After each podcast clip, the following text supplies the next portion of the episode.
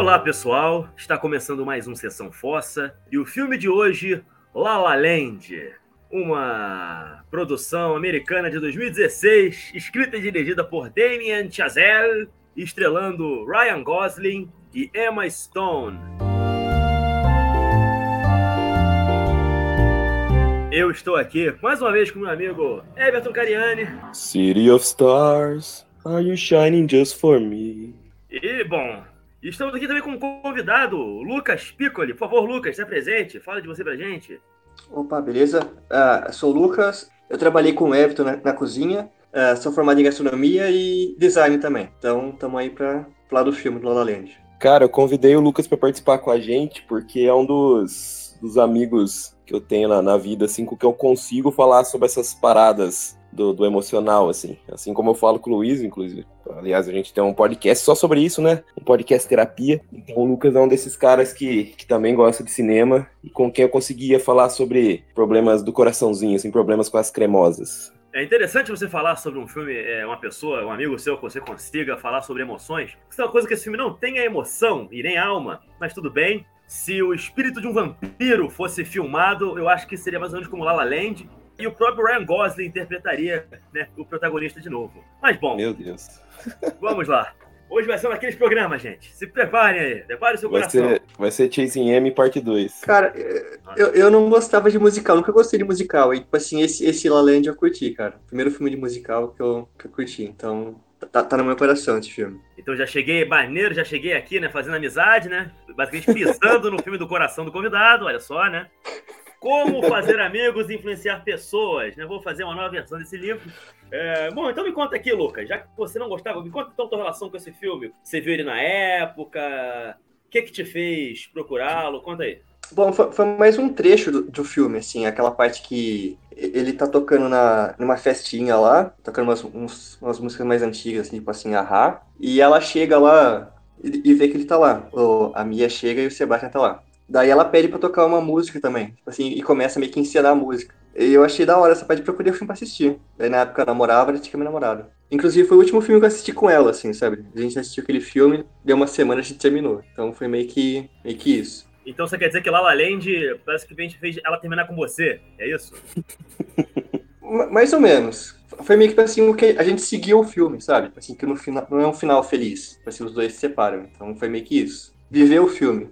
Eu não sei o que pensar agora. Eu realmente não sei o que pensar nesse sentido depois dessa sua, dessa sua declaração, Lucas. Assim. Eu vim aqui com minha metralhadora pra descer o chumbo nesse filme e você chega me contando essas coisas aí tristes, bonitas ao mesmo tempo. Não sei o que pensar, não sei o que sentir mais aqui. Também tem uma relação bonita barra triste, agridoce, assim como o Lucas. Vamos lá, vamos por partes. Hoje, analisando o filme hoje, eu revi ele na semana passada, eu tenho uma relação meio de amor e ódio com ele. Eu simplesmente adoro esse filme, eu já gostei desde a primeira vez, eu vi no cinema, assim, quando foi lançado. E revi depois, e eu acho que é a terceira revisão que eu faço agora. Eu amo ele por conta da jornada, mas eu odeio pelo fato dos dois não ficarem juntos. Porque eu consegui me identificar muito com esse filme, cara. Vai soar engraçado, mas eu me vejo muito no personagem do Ryan Gosling. Só não tenho a barriga tanquinho, só não tenho o cabelo, enfim. Mas eu, em alguns momentos da minha vida, enquanto relacionando com outras pessoas, eu era mais ou menos como o Sebastian, assim, sabe? Um cara com poucos sonhos e pouca disposição de buscá-los, tá ligado?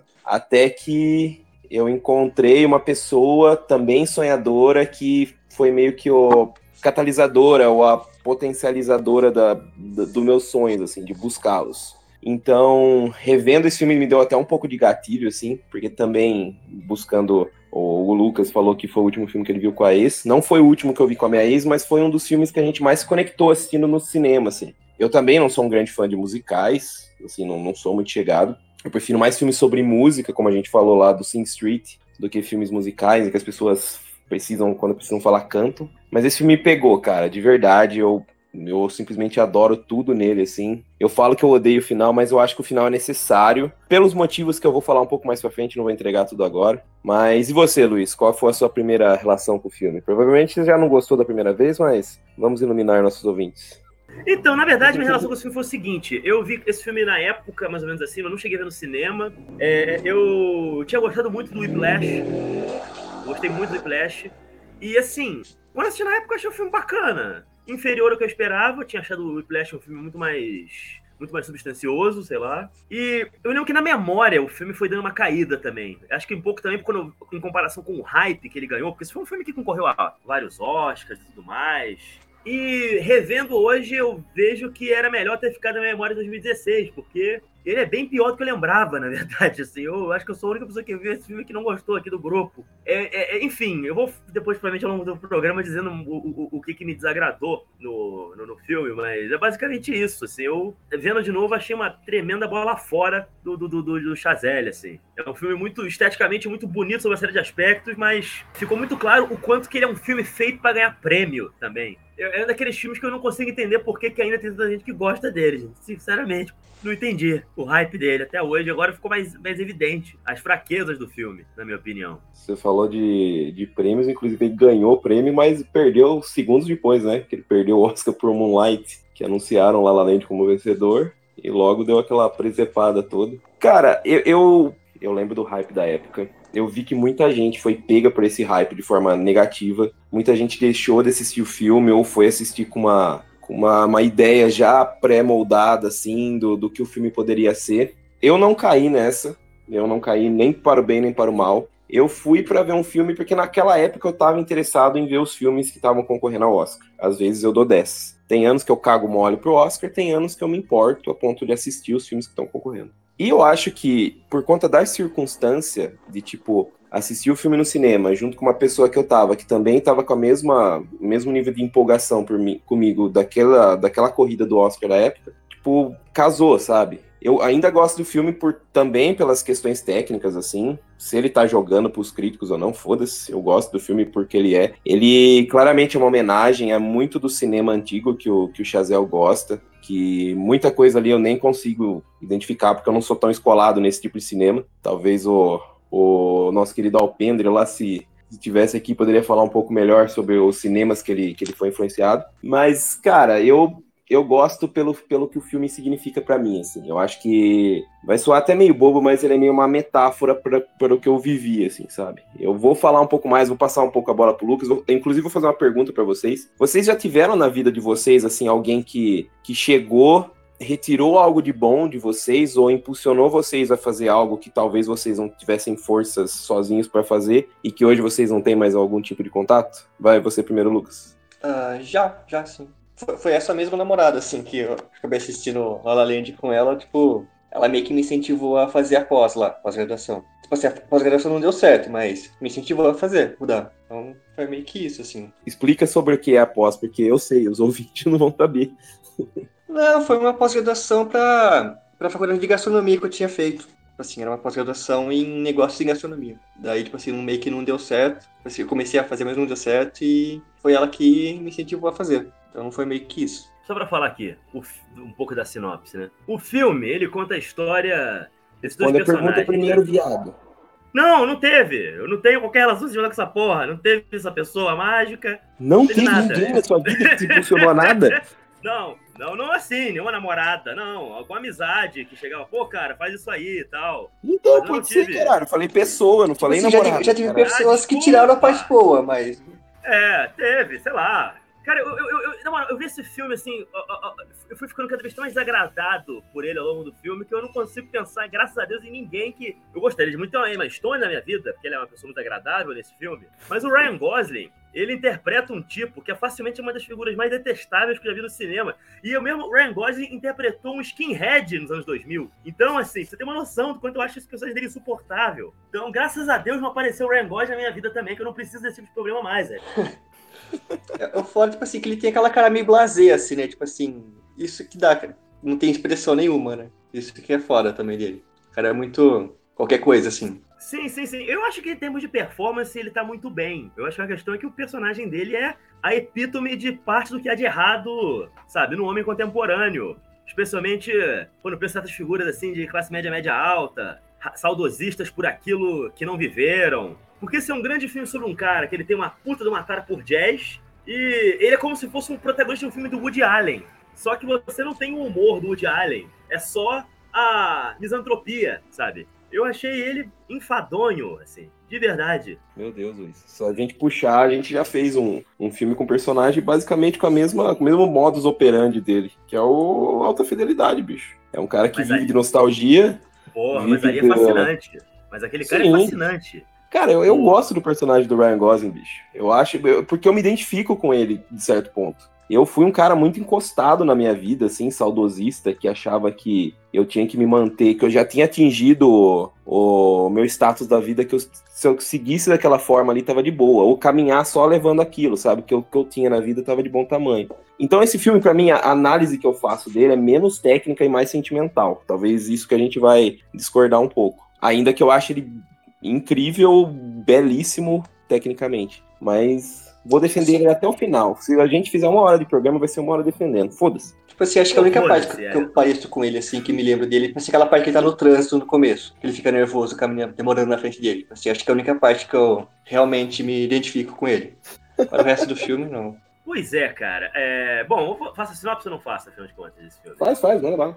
Bom, o filme conta a história desse rapaz, o Sebastian, e dessa, dessa atriz, a Mia, né, essa aspirante atriz vivida pela Emma Stone. Ela tá basicamente tentando encontrar trabalhos como atriz. Ela trabalha numa como barista, né, num café, que é uma coisa muito comum, né? Lá em Hollywood, o pessoal fazer isso, pegar esse trampo de garçom, etc, para poder para poder ter tempo mesmo, para poder ter alguma mobilidade, para poder fazer participar dos seus testes, suas audições e tudo mais. E o Sebastian é esse sujeito, esse pianista, esse músico frustrado, completamente apaixonado por jazz, que sonha em um dia ter a sua própria casa de jazz, né, bem old school assim. E essas duas pessoas que não têm nada a ver acabam se encontrando e devido ao fato de que ele é um homem que apesar de ter a personalidade de um cachorro com raiva, ele é bonito como o Ryan Gosling, então ele consegue fascinar a personagem da Emma Stone e vai gerar essa história de amor aí que a gente vai falar hoje.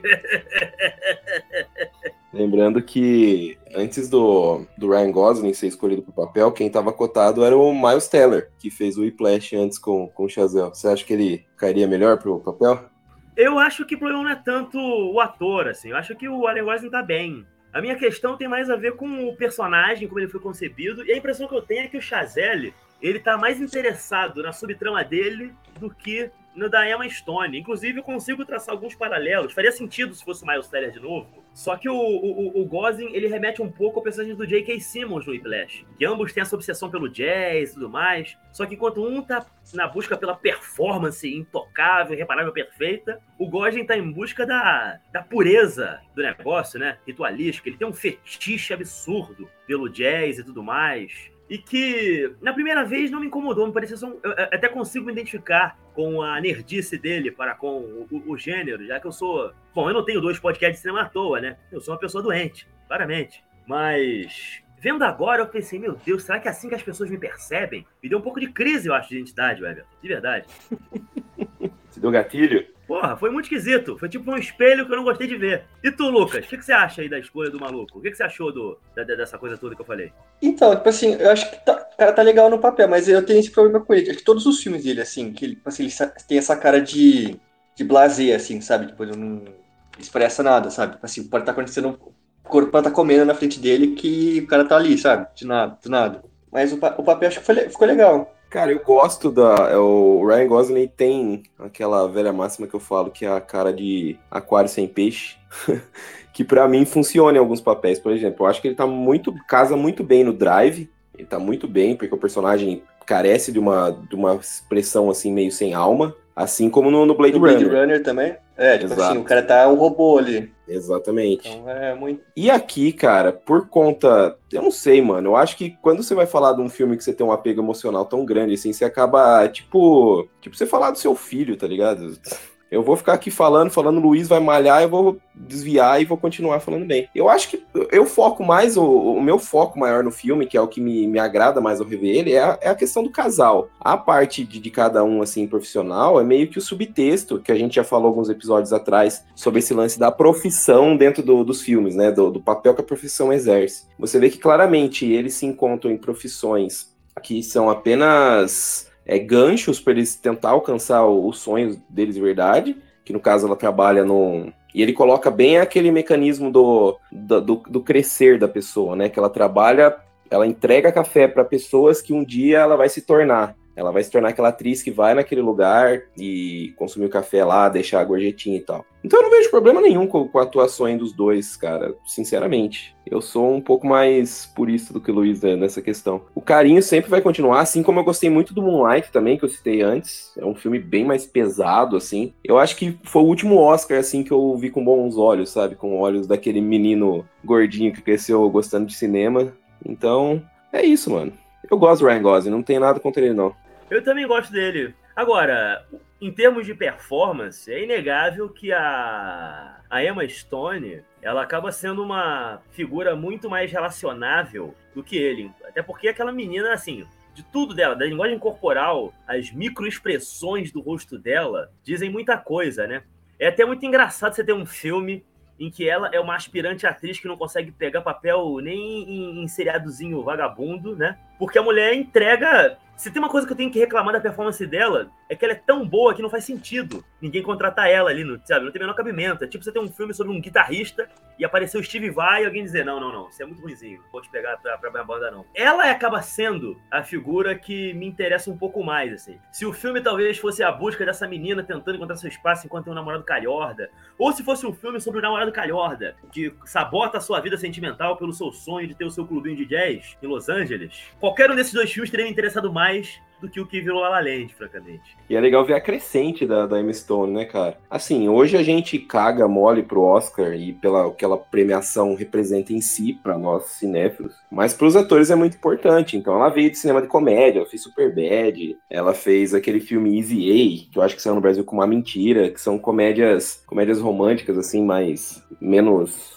badaladas. E ela chegar num filme e ganhar o Oscar de melhor atriz, cara, deve ser, tipo, a, o, o auge para ela, assim, tá ligado? Isso que você falou, linguagem corporal, os olhos, ela tem uns olhos bem expressivos, assim, uns, olhão, uns olhões grandes, né? Parece olho de personagem de anime. A cena da, da audição dela, que ela conta a história da, da tia lá, aquilo é espetacular, bicho. Aquilo ali é pra você chorar na rampa, mano. Pra você deitar de posição fetal e falar, aplaudir, tá ligado? Eu adoro a Emma Stone, cara. Sinceramente, eu acho que eu vi praticamente todos os filmes dela, tirando aquele da, das coelhinhas da Playboy lá. Mas eu adoro ela, desde os filminhos de comédia até agora pegando uns filmes mais. Será ela chegou a trabalhar com o The Allen também, não foi, Luiz? Trabalhou com o. Acho que é Magia ao Luar se eu não me engano, não cheguei, com Colin Firth. Cheguei, é um filmaço. Não cheguei a ver. Muito engraçado. Mas assim, esse filme tem uma coisa que é muito engraçada, assim. Ele é, bom, ele é um musical, mas ao mesmo tempo tem uma coisa que me incomoda nesse filme, que é o registro do filme, porque ele fica variando entre muitas cenas de diálogo, que parece um filme mais tradicional, com eventuais cenas com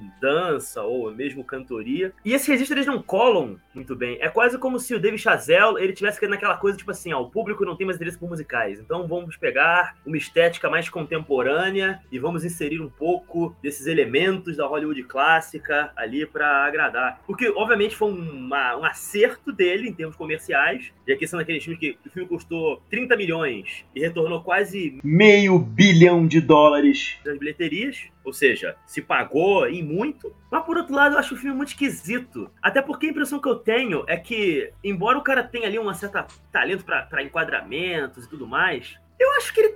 Assim, eu, eu recentemente eu assisti ao, a, a, versão lá dos anos 60 lá do Amor Sublime Amor, do Robert Wise. E é gritante, assim, a, a, a diferença entre um e outro. Assim. Tudo bem que aquele filme é uma obra-prima do, do, gênero, né? Assim como, por exemplo, o Cantando na Chuva. Mas você tem uma, exemplo, aquela cena que já ficou meio que icônica, dos dois ali naquele, naquela cena que você consegue ver assim, o horizonte ali de Los Angeles à noite, né? Que começa lá que vira uma cena deles sapateando e cantando, né? Naquele flerte que eles estão dando ali. Você tem uma ceninha que eles estão sentados no, no, no, naquele banquinho, né? De concreto, se provocando que o puto do Chazelle tá filmando tudo de longe. Meu irmão, o foco ao cenário são seus atores, seu arrombado. Filma os cara, caralho. Você tem uma Stone ali, meu irmão. Você tem o Ryan Gosling. Filma ele de perto e depois afasta a câmera, imbecil. Enfim, ele não fez isso. Isso me incomodou demais agora, vendo. Bicho chato do caralho, bicho.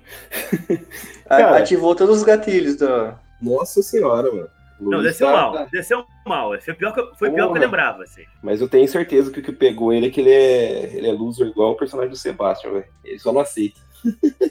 Ué, Cara... quem chorou nessa porra é você, seu arrombado. Lusa sou eu, porra. e nas três vezes. Chorei nas três vezes. Foda-se. É, cara, O que me agrada no filme é justamente essa fuga do, do musical convencional. Porque uma coisa que me deixa meio. me cansa um pouco nos musicais é essa. Porque eu tenho uma dificuldade em interpretar texto cantado, tá ligado? Então eu tenho uma dificuldade, às vezes, em ouvir música interpretar a história no meu cérebro pelo fato dela estar tá sendo cantada. Então, quando o filme bate muito nisso de, de ficar tempo, tempo inteiro cantando, tipo, sei lá, pegar um antigo aí, o Hair, quando assisti, eu até gostei, mas eu ainda tenho essa dificuldade. O Rent, que eu assisti não, não faz muito tempo. O que eu gosto do La La Land é que, para mim, a, as cenas musicais é mais uma, uma ideia da musicalidade da vida cotidiana, tá ligado? É, são momentos chave, assim, dentro do, da história, daquele recorte da vida dos dois, que ele transforma em música pela beleza que tá acontecendo ali. Essa cena que você falou, eu acho um desbunde de bonito, bicho. Ô, louco, foda-se. Você enquadra os personagens e o horizonte ao mesmo tempo, caralho. Eles dançando ali, nossa, eu acho sensacional, bicho. E você, Luquinhas, o que, que você acha do. Primeiro, fala a sua relação com musicais, você falou que você não gosta muito. Quais que você viu que não te agradou e o que te levou a, a gostar desse, no caso? Ah, tipo assim, é... eu, eu nunca gostei dessa, dessa. Que nem você, tipo assim, essa parte da, da música, tipo assim, todo mundo fica cantando toda hora, assim, meio que perde o. Eu não consigo aceitar, sabe? Não, não entra na minha cabeça essa parte. Agora o La além, tipo assim, é que eles falou, é, é, é, são momentos pontuais que tem a, a, a, música, pra, tipo assim, ilustrar aquela, aquela cena, ou aquele, aquele momento, assim, mais, mais especial do, da vida de cada um ali. Agora, essa parte da, que eles estão sozinhos lá, né, nesse negócio do. Que, que ao fundo tem Los Angeles, assim, acho que é pra, ilustrar aquele negócio da, da solidão. Ah, dois estar soz, estarem sozinhos ali, sabe? Assim, de mostrar a solidão dos dois. Por isso que acho que ele colocou isso. Deixava os dois bem longe, bem longe e pequenininhos, assim, sabe? Bem menores. Pra dar, tipo assim, essa sensação de que os dois estão no, no mundo deles, assim, tipo assim, no cantinho deles. É, sozinhos ali, tipo assim, excluídos de tudo, sabe? Então por isso que acho que ele, ele dá, dá esse enquadro, assim nesse, nesse sentido, para ilustrar isso, da solidão dos, dos dois, assim. É, a imensidão da cidade e duas pessoas totalmente distintas que se encontram ali e mesmo com objetivos diferentes, eles se encontram no objetivo do. Cara, eu, eu tô muito good vibes, bicho. Eu não sei o que tá acontecendo comigo. Mas é o lance do sonhar, tá ligado? Do seguir em frente, do conquistar. Eu acho que agora que eu tô solteiro, eu tô ficando meio coaching. Será que eu mudo de profissão, mano? Podia ser coaching e cozinha. Você vai falar sobre La La Land, ninguém vai concordar com você, vai ser uma merda. Falando em mudar de profissão, o Lucas é um dos caras espertos, velho. Ele trabalhou em cozinha, viu que era bucha, hoje o cara é editor, bicho. Trabalha com ar-condicionado lá de boa. O Luquinhas é mais esperto é.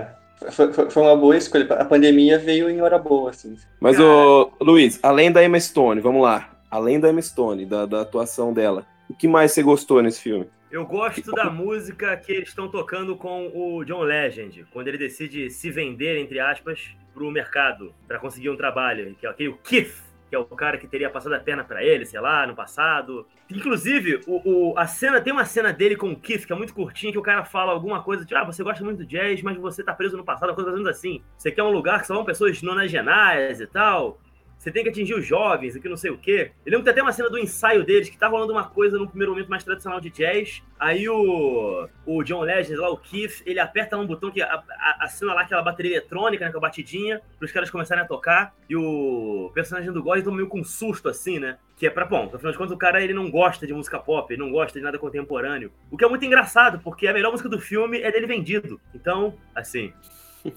Mas vamos contextualizar os motivos que levam ele a entrar essa banda, né? Em um determinado momento, a Mia tá conversando com a mãe dela o telefone e o Sebastian tá meio que de longe assim, mas ele pega ela falando, falando a respeito do Sebastian, do sonho dele, que ele quer que ele quer montar um, uma boate que toca que toca jazz, que tem o pessoal do jazz se apresentando, e você nota claramente que a mãe tá perguntando: "Ah, mas ele trabalha?" Ah, no momento ela responde: "No momento ele não tá trabalhando, ele tá ele tá buscando o sonho". E nisso ele sente que ela de certa forma se sente incomodado pelo fato dele dele estar tá desempregado. E é algo que a gente consegue relacionar também, cara para nossa vida, assim. Eu, muitas vezes, eu já tive relacionamentos em que eu estive desempregado, em que eu me sentia desconfortável por conta disso, tá ligado? Eu eu não tinha, de certa forma, uma força assim para correr atrás de um trampo, ou tava difícil de encontrar trampo, e eu tentava qualquer outra coisa que provavelmente não ia me fazer, ia me fazer bem, ia me dar prazer, assim, eu ia trabalhar com uma coisa, tá certo que a maioria dos trabalhos que a gente vê hoje em dia não dá prazer, né? É bem difícil falar uma pessoa que fala que ama o que ela faz. Então, cara, é, é foda essa situação, sabe? Quando você tá, você tá num relacionamento e existe aquela régua aquela régua moral, aquela régua social, assim, de que um cara bem sucedido, ele, ele trabalha, ele tem a sua própria grana. E nem é sempre é tão fácil, assim, você imaginar o, o cara arranjar um emprego fácil, por exemplo, não morar, morar sozinho, ganhar bem, então, essa dinâmica dentro do relacionamento é foda. Então, ele, ele aceitou esse trampo justamente para agradar esse lado da Mia, mesmo deixando de lado o sonho dele, a, a forma até xiita com que ele gostava de jazz, assim. Mas digam vocês, vocês já tiveram algum, alguma, alguma coisa assim na, na, vida de vocês e ter que encarar um trampo do qual vocês não gostavam, só pelo simples fato de, tipo, tô trabalhando, tá ligado? Essa parte da minha vida eu não sou um fodido. Vai você primeiro, Luiz. Cara, eu essa é basicamente a história da minha relação com o trabalho desde que eu comei um estágio, assim, na verdade. Nunca tive uma paixão, um negócio assim que eu dissesse, meu Deus, nossa, eu estou onde eu deveria estar, assim. O melhor lugar que eu trabalhei foi um curso de inglês aqui no centro do Rio, né, onde eu moro. Foi um baita lugar bacana e tudo mais. Mas, assim, os lugares que eu peguei depois, assim, foi gradativamente ficando pior, francamente. O último curso que eu trabalhei, meu Deus do céu. Eu agora que eu tô trabalhando por conta própria, assim, de ser autônomo e ter uma série de pinimba e coisa que eu, né, preciso resolver sozinho, não tenho décimo terceiro, por exemplo, a receber esse mês, que é horrível, é, tá sendo bacana, melhor, assim, mas eu não tenho... Não é, é, basicamente, a história com trabalho é, ainda bem que eu tô trabalhando. E tu, Lucas? Cara, foi, foi bem assim mesmo. Nesse tipo assim, sair de um pra ir outro pior, sabe? Então, mas eu sempre meio assim, ah, que se foda, não vou ficar me matando, não. E eu abandonava mesmo, sabe? Não ficava no trampo sofrendo, não. Assim, ah, sofro em casa e espero arranjar outra coisa melhor. Já eu sofro de tudo que é forma, bicho. Eu sou aquele que insiste, insiste em tudo na vida. Eu sempre tento insistir. O Lucas bem sabe. O Lucas, quando a gente trabalhou junto, ele saiu bem mais cedo do que eu do trampo, assim. Porque a gente tinha. Acho uns seis meses antes. Sim. Até mais, cara, até mais porque a gente encarava algumas. Porque cozinha, pro ouvinte que não sabe, assim, cozinha já é um ambiente muito estressante por si só, por conta da correria. Aí quando você junta pessoas encarregadas com ego exacerbado, o negócio se torna, se torna quase insuportável, tá ligado? Então, se, ou você tem um psicológico muito forte, o que é muito difícil você ter hoje em dia, ou você encara como apenas um lugar que você vai lá e vai tirar sua grana, cara tenta fazer amizade com as pessoas que tá ali do seu lado, com quem você pode confiar, e vai tocando, bicho. Mas, Luiz, agora você falou sobre a sua relação com o trabalho, me veio uma curiosidade aqui. É, você ainda tem é, pretensões de, de, exercer alguma coisa dentro do jornalismo? Bom, de uma certa forma, é, eu jogo, assim, a única coisa que me interessava em jornalismo era a questão de cultura mesmo. Então, fazer esses podcasts tem sido uma forma de eu lidar com esse lado meu de comunicador, de, de, de cultura pop frustrado, sabe? Se eu tivesse investido lá atrás, de repente eu poderia ter coisa atrás para conseguir coisas para Omelete, coisas assim, Jovem Nerd, sei lá. Eu acho que teria sido mais, mais a ver com o meu desejo. Mas eu era um covarde, então eu não fiz nada disso. Cara, ano passado eu quase fui trabalhar pro, pro Tucano lá em Santos, lá. Ele me chamou para trabalhar lá, mas eu fui ver preço de aluguel, eu não dava, cara. Ele acabei ficando por aqui. Mas senão eu ia trabalhar com o cara do, do Jovem Nerd lá, com o Tucano, lá em Santos, na hamburgueria dele lá, ano passado. Olha Caralho, só. Que foda. coisa. Maneiro. Pode ter sido melhor assim também, né? Porque tem uma coisa que esse filme nos ensina. Tem aquela cena final, uma cena que eu acho até bem, bem muito bem feitinha. Quando ela, já posso pular pro final? Tá tudo muito doido aqui. Pode, pode. muito obrigado. Pra quem não viu o filme, tá errado, porque a gente só fala de filme falando de spoiler aqui, já vou adiantar. Eles não ficam juntos, que é meio que inevitável, considerando que eles tinham muito pouca coisa em comum, fora o afeto. Se tem uma coisa que eu aprendi em todos esses filmes, é que quando só o afeto junta você e a outra pessoa, eventualmente isso vai para as cucuias, porque o afeto acaba se esvanecendo gradualmente. E assim, quando ela vai lá com o marido e tudo mais, vê ele, aí começa a rolar meio que um filme na cabeça dela, como é que seria, sei lá, desde o primeiro momento. Os dois têm esse filme, na verdade, esse flashback meio assim, né? Se desde o primeiro momento eles já tivessem ficado, e como é que seria a vida dele, aquela coisa incrível de carreira, e de e, e, tudo, e filho junto e bababá. Porque é uma grande viagem, né? Porque, na verdade, as coisas foram como o jeito que tinham que ser. Assim, era meio que inevitável. Se você vê esse filme com um olhar um pouco menos emocionado, assim, você percebe o quão divergente era a maneira deles encararem a vida. Ela é uma menina. E você tem aquela coisa. Aquilo que é mesmo uma, uma, projeção, aquele, aquele é um e se tremendamente idealizado. Assim. Tanto que o filme termina com uma nota melancólica que eu não concordo com ela. Tipo, pra mim é muito claro, assim. Se eu fosse amigo de alguns dois, eu diria, parceiro, vida que segue, sabe? Nada a ver ficar preso nisso aí. É, que bom que ela foi, se tornou fodona e conseguiu, sabe, conhecer o, o Tom Everett Scott, o baterista do filme The Wonders. Que é um músico de jazz muito mais simpático e talentoso do que o Sebastian, cabe dizer, naquele filme. E que bom que ele conseguiu fazer a sua casinha de jazz para realizar sua fantasia de manter o seu antrozinho de nossa, né? Para manter a pureza do, do, do estilo e tudo mais. Era, era o que cada um tinha que fazer mesmo. Esse é um filme que vai na contramão de, de várias comédias românticas que a gente viu, que é do casal que, tipo, em paralelo ao romance, você tem a questão das carreiras né, dos protagonistas. Aqui, o trabalho interfere diretamente no relacionamento deles. De maneira que, para serem sucedidos, bem-sucedidos em um, eles necessariamente implicavam em não se dar bem no outro. E o fato de que eles escolhem, no fim das contas, suas carreiras, acaba implicando na separação deles. Mas eu não consigo ver tristeza, eu acho que foi bom. Discordo totalmente. Primeiro que eu falo, ó, eu e você temos um, um relacionamento muito longo, e a gente é super diferente e temos aqui hoje um podcast, que é o nosso filho, e a gente lida muito bem com esse fato. Então, eu já discordo por aí. É, falando do filme especificamente, cara, eu acho que o, esse lance do, do, do, do emprego, você vê que quando ele, ele entra na.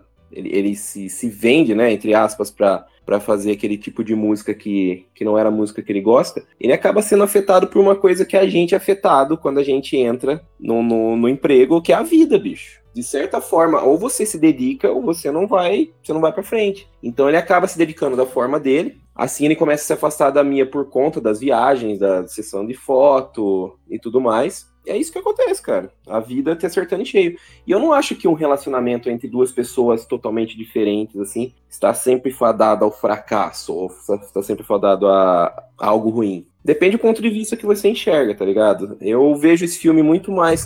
Por isso que eu fiz aquela brincadeira no começo, que, eu, que é uma relação de amar e odiar, porque eu amo muito a jornada, tá ligado? Eu gosto da jornada deles. Mesmo com os desencontros, assim, a cena que ele não consegue ver a peça dela, que era muito importante para ela, e quando lá no final o Chazel ele faz aquele recorte como seria a vida dos dois se tivesse tudo dado certinho, assim. E é uma coisa que a gente sempre idealiza quando tá no relacionamento, né? A gente começa a idealizar como as coisas vão ser redondinha. E a vida não deixa ser tudo redondinho, cara. Então eu acho que dentro do, daquele recorte da vida dos dois, eles foram muito importantes um para o, para o outro. Tanto que a cena, quando eles vão se despedir, que eles estão sentados no banquinho lá, ela fala: Eu sempre vou te amar, eu vou te amar pro resto da vida. E ele fala o mesmo. Então é, é, esse lance, cara. Eu, eu gosto dessa ideia do, do cinema de ser impulsionador de sonhos, assim. Então, eles naquele momento foi um que alavancou a, a vida do outro a seguir aquele caminho. E eu acho que nem todo mundo tá destinado a ficar com aquela pessoa que você acha que é o amor da sua vida, tá ligado? Se você consegue parar um momento e pensar o quanto aquela pessoa foi importante para você, para você alcançar algumas coisas, já é o suficiente, sabe? Você conseguir lembrar da, daquela pessoa com, com carinho e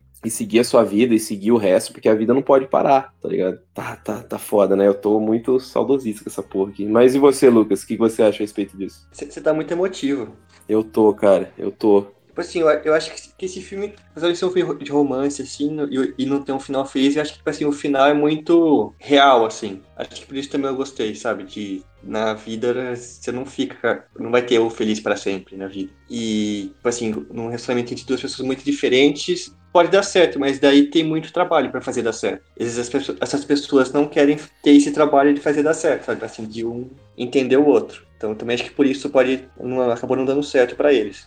Agora, cabe dizer aqui que notoriamente o personagem do Gosling, ele é tão hipster que ele não usa um celular, né? Porque duas das crises que ele tem no filme com a mulher teriam resol sido resolvidas ou pelo menos minoradas se ele tivesse mandado um textinho para ela dizendo fudeu, eu tenho aqui fazer essa, esse ensaio aqui de foto com a rapaziada do trabalho. Eu tinha esquecido que era hoje, você me desculpe, né? Não teve isso, é impressionante. E depois, quando ele vai ajudar ela lá, que ele recebe a ligação, né, do, do da audição dela, que ela já tinha meio que desistido de ser atriz, o que, que ele faz? Ele tenta ligar para ela? Não. Buzina, altas horas da noite, na, na frente do pai dela, pra chamar a atenção dela. Sujeitinho desagradável esse Ryan Gosling, rapaz. Vou te contar, viu? Te contar esse menino. Podia ter passado um zap pra ela lá e avisar, né, mano? Tem que acordar pois todo é. mundo, a família inteira. Pois é, xeriquento do caralho, porra. Notoriamente um homem que se sabota, esse maldito. Claramente é, um, é, um, é uma história de um auto-sabotador. Você, você está olhando com olhos de, de um velho ranzinza, Luiz. Quando o Kiusa que levantou o rádio lá na, na janela da mulher, lá a gente fala, ai que fofinho. Aqui buzinar não pode, né, tio? Tá achando que é entregador de pizza. Nos anos tá 80 bom, então. não tinha celular, Everton. Você me desculpa, mas era ou ele fazia aquilo ou não fazia porra nenhuma, já que ela não atendia ligações dele. Outra coisa. Meu coração tá nos anos 80. Seu coração tá ultrapassado, velho. Você tá chorando, tá fechando da velha. Você deve estar tá chorando vendo vídeo de gatinho no YouTube, provavelmente, seu porra. Pior que eu tô mesmo, bicho. Eu, o que eu tiro desse filme, cara, é que assim, Provavelmente as minhas ex-namoradas não, não vão estar tá ouvindo, mas eu agradeço a cada uma delas pelo, pela pessoa que eu me tornei hoje. Inclusive, vou mandar a conta do, dos terapeutas para ela me ajudar a pagar.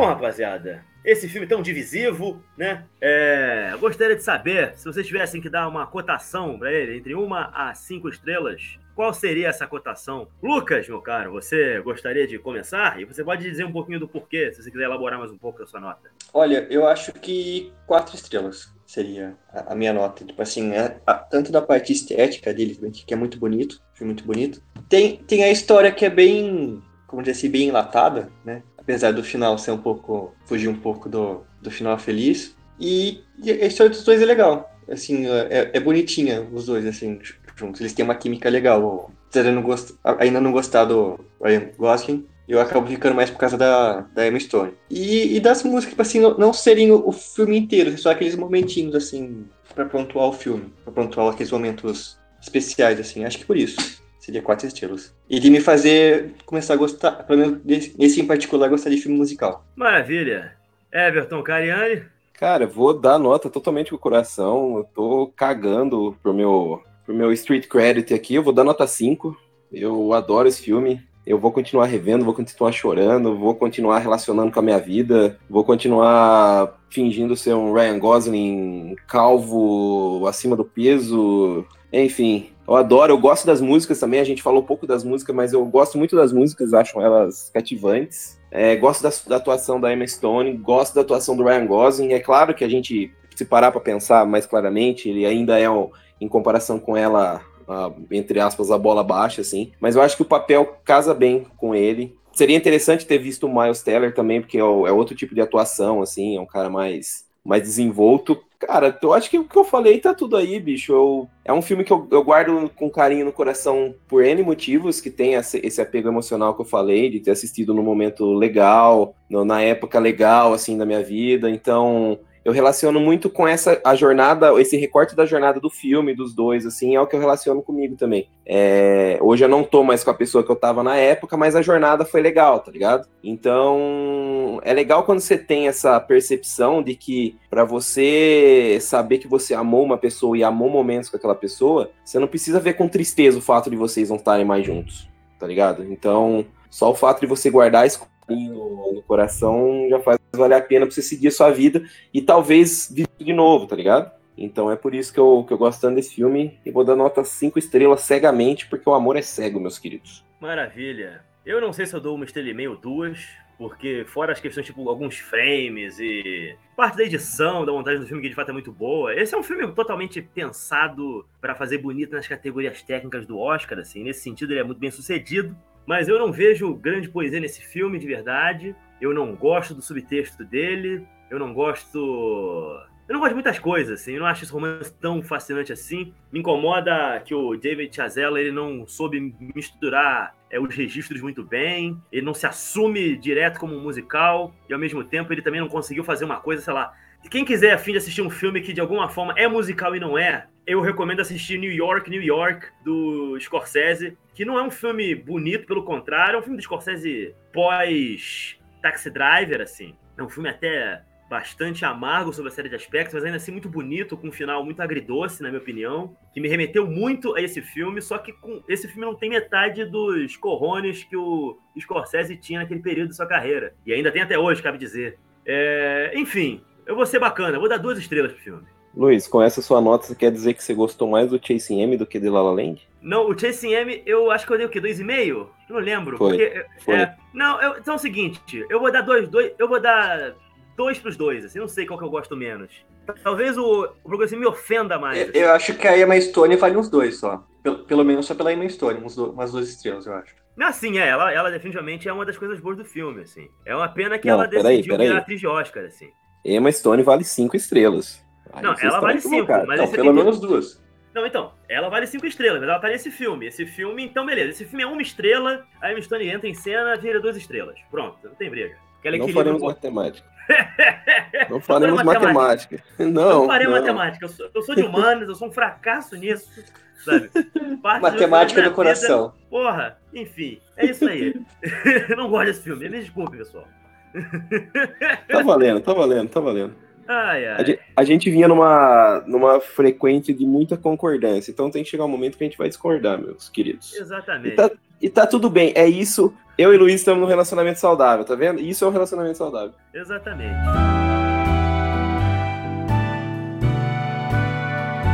Bom, eu queria primeiramente agradecer ao Lucas e pedir desculpas por eu passar boa parte desse programa é, basicamente pisando em cima do filme do coração dele. Por favor, Lucas, quer deixar uma mensagem pro pessoal, passar os contatos? Fique à vontade. Então, deixa eu agradecer a todo mundo primeiro, então. Agradecer a todos pela, pela participação, pela paciência de, da, da minha primeira vez. E muito, foi muito legal, interessante, divertido. E agora eu vou passar o, o Instagram, que eu posto umas loucuras lá também, e comida. É LPS Lucas underline Piccoli. Tá? Esse é o Instagram. Outras redes eu não tenho mais, parei com isso. E é só o Instagram. Passa seu nome no Tinder também, porque a audiência do, do Fossa É. aqui é bem frequente do Tinder, velho. Everton, ninguém busca as pessoas no Tinder, Everton. Você tem que usar essa porra direito. É por isso que você não come ninguém naquela merda, caralho. Tá procurando uma função que existe nessa porra. Eu não sei usar aquela merda, mano. Juro pra você. Mano, mano, o Tinder é só antes da pandemia, só que era bom. Agora não tem, não tem mais não. Agora é. Agora o É- povo, é tá, horrível, com medo, tá o povo tá com medo de pegar um Covid chupando bolo, bicho. Gente, sempre foi ruim. A questão é o seguinte: é como você leva aquilo ali. É isso. Sempre foi é, um misto de guerra suja com, sabe, sei lá, grind it to make. Esse, o, Grindr- o, o Tinder deveria se chamar Grinder, muito mais do que o Grinder, o aplicativo que os gays usam pra se pegar. Porque ali é muito mais fácil pra rapaziada resolver. No Tinder, parceiro, puta que pariu. Enfim, sei que eu tô falando isso não. Vamos lá. Everton, meu cara, se alguém gostou dessa bagunça aqui, desse caos, faz favor, dê aí os contatos da gente aí. É só...